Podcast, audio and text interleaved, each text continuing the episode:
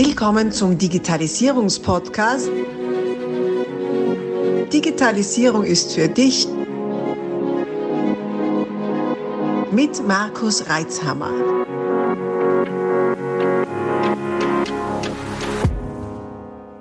Das ist Teil 3 dieses Interviews. Solltest du die ersten beiden Teile noch nicht gehört haben, stoppe am besten jetzt und geh zurück, um auch keine Inhalte zu verpassen. Ansonsten wünsche ich dir viel Freude mit dieser Podcast-Folge. Ich freue mich gerade richtig, so richtig. Äh, jetzt vor kurzem habe ich nämlich, äh, hatte aber ein Interview haben dürfen äh, mit den Kollegen Magdalena Haus und Wolfgang Lechner, die ja im Quantencomputing sehr ambitioniert und stark unterwegs sind. Und, und, und mit auch ähm, wirklich so die Grundarchitektur der Quantencomputer äh, auch als Patent inne haben. Und dann habe ich, habe ich intern besprochen, jetzt, jetzt brauchen wir jemanden, brauchen wir noch für dieses ganze KI-Thema und, und ChatGPT und so weiter. Und schau her, reden wir drüber. also ja, ja, ja, unglaublich. Ich freue mich, ich freue mich richtig drüber, dass wir das, äh, dass wir alles auf das Thema kommen sind. Und mhm. vor allem, mir kommt vor, also erst einmal sieht man wieder, wie viele äh, Eltern eigentlich da diese großen Innovationen und Durchbrüche ja haben. Äh, wenn wir da jetzt reden von dieser Symbolic Computation, ähm, wann ist, haben sie das gegründet, das WISC? Ja, das war dann, nachdem ich, also ich bin nach Linz gekommen dann als Professor 1974, habe dann meine Arbeitsgruppe aufgebaut, ohne dass ich dafür einen besonderen Namen gewählt hätte. Und habe aber dann 1985 wurde ich gebeten von Academic Press in London, dass ich für dieses neue Gebiet, das damals entstanden ist, weltweit mit verschiedensten Beiträgen, mhm. nur ein Beitrag, viele andere hochinteressante Beiträge, dass äh, sie für dieses Gebiet ein neues Journal, ein, also Grundlagenforschungsjournal etablieren möchten. Und ich, äh, es wurden dann ungefähr 15, 20 Leute aus der ganzen Welt eingeladen, äh, Konzepte vorzulegen für dieses äh, Journal. So wie heute zum Beispiel äh, Leute eingeladen werden, Konzepte vorzulegen für die neue Uni in Linz. Also man sollte schon ein Konzept haben, bevor man irgendetwas macht. Und so wurden damals eben 20 Leute eingeladen ungefähr und ich war einer von ihnen, habe mein Konzept vorgelegt für das, was dieses Journal of Symbolic, habe auch den Namen vorgeschlagen, Journal of Symbolic Competition. Das wurde dann akzeptiert und ich wurde gebeten, der erste Herausgeber auch zu sein. Und zur selben Zeit habe ich mir gern gedacht, ja, damit sind wir eigentlich auf der Welt wirklich ganz vorne, können etwas bewegen hier in Österreich. Und äh, von den äh, politischen Umständen äh, sage ich jetzt gar nichts. Es war dann zufällig so, ich hatte einen Ruf an die Universität Karlsruhe zu der Zeit und äh, habe mir dann ausbedungen, wenn ich in Österreich bleibe, dass ich eben ein eigenes Institut aufbauen kann für dieses, was mir vorgekommen ist, sehr zukunftsorientierte Gebiet, das eben heute noch moderner ist wie, wie eh und habe dann eben die Erlaubnis bekommen, ein eigenes Institut auch mit diesem Namen zu gründen. Das war alles zur selben Zeit, 85. Und habe dann das Institut für äh, Research Institute for Symbolic Computation, kurz RISC, äh, gegründet mhm. und habe mhm. äh, das systematisch aufgebaut, also von 25 Leuten auf heute ungefähr 150. Und äh, aus diesem Institut heraus habe ich dann auch die den Softwarepark Hagenberg entwickelt, wo heute 3500 Leute arbeiten und studieren. Ja. Wahnsinn. Das Spannende ist ja, das war Mitte der 80er Jahre, als dieses Risk aus der ja. Taufe gehoben ja. äh, worden ist. Und jetzt, jetzt, äh, jetzt, jetzt sprechen wir davon, äh, über Durchbrüche, über KI und so weiter. Also äh, da sieht man schon, dass diese, diese Erfolge über Nacht, also die ja. Nächte sind sehr lang, über ja, diese Nächte, die das passiert. Also das sind schon Themen, äh, wo sehr viel Grundlagenforschung ist und da dürfen wir auch ein bisschen, bisschen mehr unser Rückgrat durchdrücken, mehr Österreicher und Europäer, wie viel Beitrag wir eigentlich leisten. Ja, ja, ja, ja. Äh, völlig richtig. Ich glaube, das kann man nicht genug betonen dass wir ein ungeheures Potenzial in Europa haben, jetzt in allen Ländern, also Rumänien und, und also ohne Ausnahme, wo es ganz ausgezeichnete äh, Leute gibt, also erfahrene, etablierte Forscher, international anerkannt, aber eben auch Massen von jungen, talentierten Leuten, die eben immer wieder in der Lage sind, äh, Innovationen zu erzeugen die eben vor allem auch in den Grundlagenforschungen sich nicht scheuen, schwierige Themen anzugehen und dort sehr erfolgreich sind. Und warum wir trotzdem so hinten sind im Business, das ja mhm. Chancen heute bietet, also das Chat-GPT ist natürlich ein weinendes und lachendes Auge und lachend, lachend ist, dass es wirklich beeindruckend ist, wie diese äh, das Zusammenkommen aller dieser fundamentalen Methoden und Approaches so spektakuläre Erfolge erzielen kann. Und äh, trotzdem ist eben das weinende Auge, dass das nicht in Europa passiert. Ja, da ja. muss ich zum Beispiel sagen, es gab zwischen 1970, also knapp nach meiner Dissertation, gab es in Deutschland, Europa, auch in Österreich gab es ganz starke Gruppen, die damals schon gesagt haben, Artificial Intelligence. Das hat man alles belächelt und natürlich mit den damaligen Mitteln, da hat man nicht Milliarden von englischen, deutschen Sätzen äh, zur Verfügung gehabt, da hat man halt tausend und so weiter mit Hand und das war eben nicht beeindruckend. Ja. Aber mhm. das Potenzial ist einfach hier und äh, vor allem, was ist Europa? Was ist Europa? Und für viele ist es das christliche Abendland, ja, das mag alles sein und so. Ich sage jetzt für mich, ist ja nur subjektiv, für mich ist Europa etwas ganz Einfaches. Und das ist folgende Einsicht, die historisch einmalig war und äh, die noch nicht weltweit etabliert ist. Das ist die, das Denken mit straffreier Kritik. Mhm. Dass man denken darf, denken und sprechen dass man alles kritisieren darf, natürlich auch ständig kritisiert werden darf, und zwar straffrei. Und das ist mhm. Wissenschaft. Das ist Wissenschaft. Das ist die Grundlage der heutigen Art und Weise, Wissenschaft zu betreiben. Es ist nicht das wahr, was in irgendeinem Buch steht, das irgendjemand geschrieben hat, von dem man nicht bezweifeln darf. Und es ist nicht mhm. das wahr, was irgendein Herrscher sagt, weil er die Armee hat und jeden Andersdenkenden sofort in den, ins Verlies sperren kann, sondern es ist, jeder hat das Recht zu denken, zu sagen, was er will und selbstverständlich muss er damit rechnen, dass er kritisiert wird und er darf denjenigen, der kritisiert, nicht bestrafen. Das ist das einfache Grundprinzip und das ist das, worauf die moderne Wissenschaft und natürlich auch die moderne Demokratie aufbauen. Und das ist aus meiner Sicht Vielleicht liege ich da historisch völlig falsch, aber ich glaube, dass das die wesentliche Erfindung und der Beitrag ist, den Europa in der Geschichte geleistet hat. Es kann durchaus sein, dass das natürlich irgendwo anders auch schon erfunden wurde. Da kenne ich mich zu wenig in der Geschichte aus. Vielleicht wurde das in Babylon auch schon erkannt. Aber so, was man so, so hört, so nicht auch im Gymnasium lernt und so, da ging es immer mehr um den gordischen Knoten und wie man möglichst groß mhm. Zusammenbringt und möglichst alle anderen sofort abwuchs, die da nicht mitmachen und so weiter.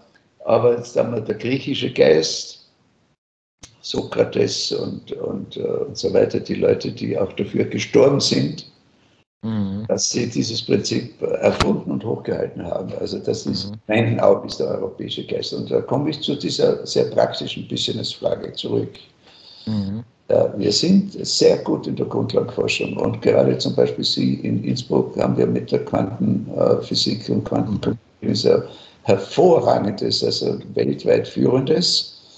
Und äh, äh, ja, und natürlich in der Informatik in aller Bescheidenheit und äh, Computermathematik muss ich in aller Bescheidenheit sagen, dass wir dort auch nicht sozusagen unter ferner Liefen sind. Aber es gelingt uns nicht, äh, ein Teil davon, und wie man sieht, gar nicht so einen schwierigen Teil, ja, mhm. hinzubringen, dass zum Schluss Microsoft, weiß ich, wie viele Milliarden, 40 Milliarden hinlegt, damit sie so eine Gruppe mit 30 Leuten aufkauft.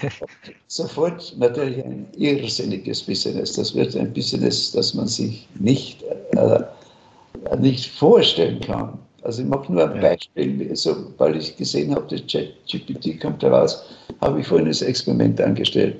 Ich habe ein eigenes Programm für internationale Masterstudenten hochgezogen. Mhm. Mhm.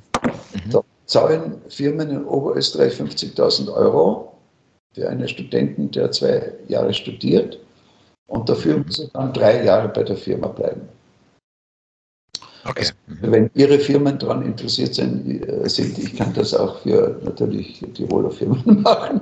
Und äh, ich sammle die Top-Studenten ein sozusagen und äh, dann ziehe ich sie einem Interview. Also die Unterlagen schicken sie und sagen, mache ich ein persönliches Zoom-Interview und da stelle ich so typische Fragen und ich habe einen Fragenkatalog von acht Fragen, den ich so typisch stelle ich habe viele Kataloge, aber einen davon habe ich dem Chatbot sofort so hingeschrieben, so wie ich das den Studenten sage, nichts geändert. Ich muss Ihnen sagen, es, war, es wäre der beste Student gewesen. oh, ChatGPT, also es waren nicht nur so Trivialfragen und, und aus der Allgemeinheit, mhm. so, sondern so Fragen zum Beispiel, äh, schreiben Sie ein Python-Programm für, das, für die einfache Frage, Sie haben einen Kalender, da sind schon 100 Appointments eingespeichert und es kommt ein neues Appointment rein. Stellen Sie fest, ob das kollidiert mit einem bestehenden. Nicht mehr. Das ist ein englischer Satz. Nicht mehr. Fünf Sätze. Ja, und schreiben Sie ein Python-Programm. Zack, in zehn Sekunden kommt ein Python-Programm. Da ist kein Fehler drinnen. Da ist nur Dokumentation, die das erklärt so wie ich es mir wünschen würde von vielen. Äh, von Eine Dokumentation, mein Gott, ja, glaube ich. Ja. Ja, Also da wird so viel passieren und natürlich weinendes Auge. Wir sitzen da und, und uh, wir schaffen es nicht, dass wir im Business, nicht in der Forschung, in der Forschung sind wir ganz vorne, zum Beispiel der Kollege Sepp Hochreiter, von dem Sie vielleicht gehört haben, sitzt bei uns, ist Professor an unserer Uni JKU.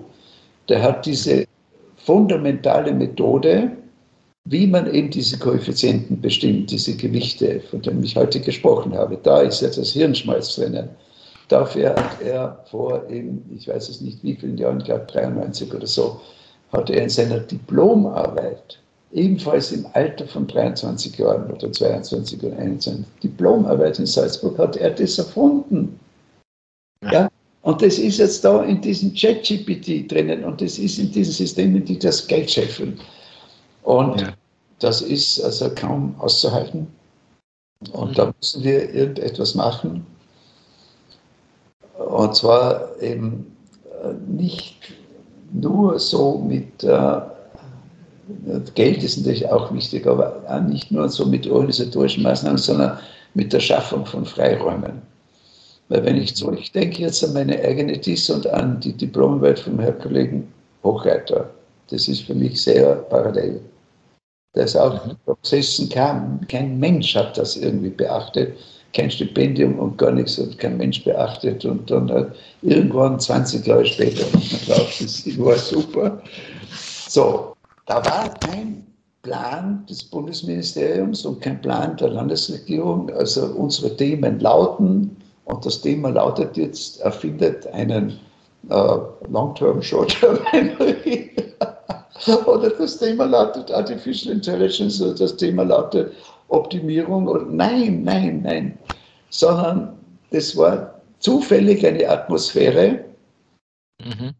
wo kann irgendwas hingelegt worden ist oder macht es ihm leicht oder irgendwas, aber es war dieser freie Geist der Universität.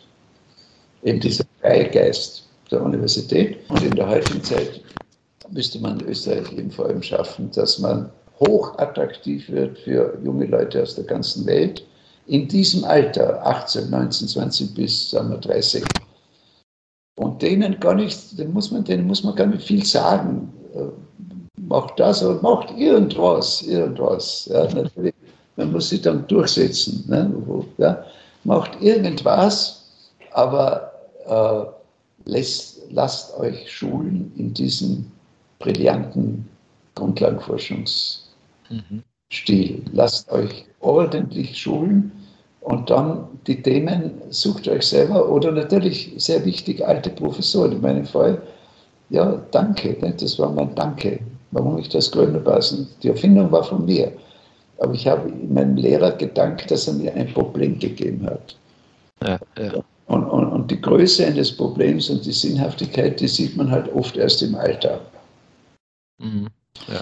Und das ist, ist es, ist es, äh, ist es möglich, dass wir in Europa noch, und Sie kennen es aus beide äh, Sichtweisen, aus der Mathematik, aus der Wissenschaft, aber aus der Wirtschaft, dass wir dies, dass, dass bei uns diese zwei äh, Gewerke, sage ich mal, die Wissenschaft und ja. die Wirtschaft, ja. sich gegenseitig zu wenig schätzen und, und vertrauen. Ja, hier da kommt man so vor, dass wir so äh, quasi die Manager sagen, ja, die verrückten Professoren da, ne, denken sich wieder etwas aus.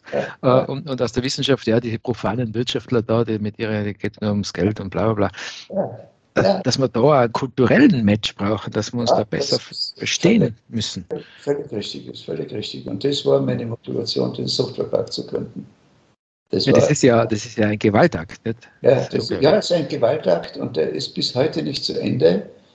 Und ich habe mich wirklich äh, also zerstrappelt, äh, diesen Geist herzustellen und durch viele Einzelaktionen, dass eben an einem Ort zu einem Thema, und das ist halt Software und das hat sich erwiesen als ein wesentliches Zukunftsthema, dass zu einem Thema an einem Ort alle drei Facetten, nämlich Forschung, von Grundlagenforschung bis angewandte Lehre, vom Kindergarten über ähm, Gymnasium, was wir auch haben in Hamburg, bis Doktorat und Postdoc und drittens Anwendung. Von großen Firmen, die Abteilungen ansiedeln, bis Start-ups, bis Geld abtreiben, vermarkten, Schulen und so weiter. Diese drei Aspekte, ich nenne das das magische Dreieck dass das an einem Ort passiert und mit gegenseitiger, nicht nur Wertschätzung, sondern gegenseitiger Stimulus. Und der Softwarepark, auch das Wachstum, dass das heute 3500 Leute sind mit 25 jungen, jungen Leuten, jungen Leuten bin ich hingezogen, lauter Junge. Und laut im Wesentlichen 70 Prozent waren Ausländer. Mit denen bin ich hingezogen, heute sind dort 3500 Leute. Äh, das zeigt, das hat Kraft aber natürlich aus meiner Sicht kritisch betrachtet ist immer noch viel zu wenig, weil noch immer diese Geistigkeit da ist, dass eben manche Universitätsinstitute und so weiter äh, nicht sehen, man muss sich total öffnen und mit den Leuten aus der Industrie sprechen und mal hinhören. Mhm. Und natürlich erscheint manches von dem, was ich trivial oder halt nur, nur Anwendung und das wissen wir eh schon und das ist nur Geld und das interessiert uns nicht. Mhm. In Wirklichkeit kommen höchst schwierige Fragen, wenn man dann hineinbohrt aus der Anwendung. Können dann wieder natürlich Grundlagenforschung auch anregen. Und umgekehrt natürlich immer noch sehr viele Leute in den Firmen, die halt nur schauen, dass man Absolventen produziert, die halt dann sofort einsatzfähig sind und dann kommt ja SAP braucht man und äh, was zum Beispiel wieder umgekehrt äh, unverständlich ist, dass die Uni, jedenfalls die mir bekannten Unis, das Thema nicht aufgreifen, sagen, ja, SAP, das, ja, das ist ja, das ist ja primitiv und so. Nein, nein, man Verbindung halt mit Artificial Intelligence, also das, da wäre so viel drin. Ne? Ja, ja, ja. ein riesen Datenpool auch. Ne? Ja. ja. Version von SAP und so weiter und so weiter. Warum äh, musste das sein, dass wir, also Python ist eben sehr wichtig heute und äh, warum gibt es nicht einmal SAP, die Idee schon vor 20 Jahren, ja, jetzt machen wir Artificial Intelligence nicht, dann wären wir vorne. Mhm. Und deswegen, es ist von beiden Seiten her einfach noch viel zu restriktiv und viel zu einseitig. Und, und dann ist ein dieser, diese geistige Bewegung, die dann lokal stattfinden muss. Also das ist ja auch einer der Geschicklichkeitsbewerbe heute. Man muss es schaffen, Strukturen zu schaffen, die gleichzeitig an einem konkreten Ort ein ganz konzentriertes geistiges Feld schaffen, auch mit lokaler menschlicher Nähe, also on-site. Junge Leute, alte Leute, äh, Professoren, Firmengründer, Firmenchefs, äh, Politiker, Gastronomie, Freizeit und so, der, intensive neue Lebens-Lifestyle, der, der mhm. Vibrating International Young Talented Lifestyle, der solche Orte braucht. Ich habe mich bemüht, das in Hamburg zu machen. Sehr schwierig, auch das noch immer nicht befriedigend, bei weitem nicht. Ja. Aber das muss das Ziel sein und gleichzeitig heute natürlich müssen dieselben Strukturen äh, weltweit vernetzt sein. Ja? Also, dass einer Mitglied dieser Struktur sein kann, der aber eben in Tokio oder irgendwo sitzt oder in Peru, äh, junge Leute, und die eben auch wenig CO2 verbrauchen, weil sie nicht ständig im Flieger sitzen müssen. Ja. Ja, manches CO2 verbrauchen wir halt doch durch Zoom auch und so. Ja, also da ist äh, ein gewaltiges Potenzial, gerade für Österreich. Nicht, weil wir könnten natürlich solche Kreativzentren sehr wohl schaffen mit unserer wunderbaren Kultur, Landschaft und so weiter, Lebens, äh, Lebensqualität. Ja, und das ist die Aufgabe der heutigen Zeit für nicht nur die Politik, man sollte das nicht alles auf die Politik ab äh. Ja, da sind wir schon alle dran. dran ja, äh, selber Initiativen da. Aufgerufen. Ja, ja genau. Ja. Hat jeder Ort hat da die Potenzial, nicht? Innsbruck zum Beispiel. Nicht? Mhm. Ja, ja unglaublich. Der schönste Ort für eine Kreativszene, junge mhm. Leute international, inmitten der Alpen. Ja, Wunderbar. Ja. Ihr zieht jetzt schon viele an. Also es ist ja, ja, unglaublich, wie viele Menschen ich immer wieder kennenlerne, die von irgendwo kommen und da arbeiten, vielleicht da studieren ja. oder studiert haben und jetzt da arbeiten, ja, weil es ja. gern die Natur genießen. Unglaublich. Ja, eben, ja. Äh, wenn man selber da ist, sieht man es ja gar nicht so. Ne? Genau. das, äh, das wäre dann meistens, ähm, meistens äh, etwas abgestumpft. Aber eigentlich bräuchte jede Universität so eine Art Softwarepark, oder? So ist es, jawohl. jawohl. So als Schnittstelle in die, in die, ins normale Leben rein. Äh, übrigens so nebenbei, ähm, ähm, es wird jetzt nicht mehr ganz stimmen, aber Hagenberg, von dem wir da sprechen, hat äh, 2009 eine Bevölkerung von 2590 Einwohnern gehabt. also gerade, dass man die Dimensionen die, erkennt, was dieser Softwarepark hat. Die Einwohnerzahl wird äh, eigentlich im Wesentlichen dieselbe geblieben sein. Also Hagenberg ist nicht gewachsen als Ort, das ist dazu der Softwarepark, der halt faktisch mehr oder weniger mitten im Ort steht. Ja. Und äh, der ist natürlich gewachsen von 25 auf 3500, wovon ungefähr 500, würde ich schätzen, Leute dann in Hamburg selber wohnen. Also in dem Sinn wird wahrscheinlich Hamburg auch gewachsen sein. Ich habe da die letzten Zahlen nicht, weil ich ja 2013 dann meine Tätigkeit als äh, Leiter des Softwareparks ja beendet habe. Und das habe ich, ja, schaue ich dann nicht jeden Tag, also wie da die. Ja, ja, danke. Aber ich habe ja dort noch mein Büro, also im Schloss Hagenberg am Risk-Institut, und da bin ich öfter auch um mit den jungen Leuten zu arbeiten und so. Und äh, da habe ich so halt mein Gefühl, wenn ich hinschaue, der Softwarepark wächst ungeheuer immer noch. Und Hagenberg ist halt das Dorf, das es mehr oder weniger immer war. Ja. Ja, ja, es ist ja 20 Minuten von Linz weg, nicht? das ist ja, ja äh, jetzt da keine Entfernung. Äh, wirklich, wirklich beeindruckend. Und ich habe so also ich habe hab aktuell so das, das, dringende Bedürfnis, dass wir gerne nochmal reden, allerdings fragt sich, ob Sie die Zeit dafür aufnehmen, auf, auf ähm, wollen. Ein Thema, ein Thema hätte ich noch ganz gerne ansprechen. Also meine Liste ist ewig lang, nur eins haben wir jetzt gerade noch ausgedruckt, was mich immer so fasziniert ist das haben wir schon mal kurz angeschrieben, äh, angesprochen, die, das Thema äh, des anonymen Kritisierens und kritisiert Werdens. Ja. Ich fasse das mal so als Reibung zusammen, mhm. ähm, die ja, äh, wie soll ich sagen, nicht, nicht äh, jeder so gern hat. ähm, das ist ja doch eine sehr große Eigenschaft äh, in der Wissenschaft. Und wie gelingt denn wie gelingt es denn, das wirklich auszuhalten? Weil da spielt das Ego natürlich auch mit. Ja? Äh, das wirklich auszuhalten, zuzulassen und vor allem auf, ein, auf ein, einem sachlichen Niveau zu halten. Ne? Ja. Weil, wenn wir jetzt so schauen in die diversen Blasen, welche Medien wir auch immer nehmen, scheint man, dass manche Kritik mit Beleidigung verwechseln. Ja. Äh, und andere runterputten, verwechseln und selber eigentlich nicht wirklich konstruktiv was beitragen. Und ich denke, da ist ein Riesenhebel drin, wenn es uns gelänge als Gesellschaft, dieses konstruktive und wertschätzende Kritisieren äh, als äh, Kulturwerkzeug wieder zu erkennen. So viele Inhalte.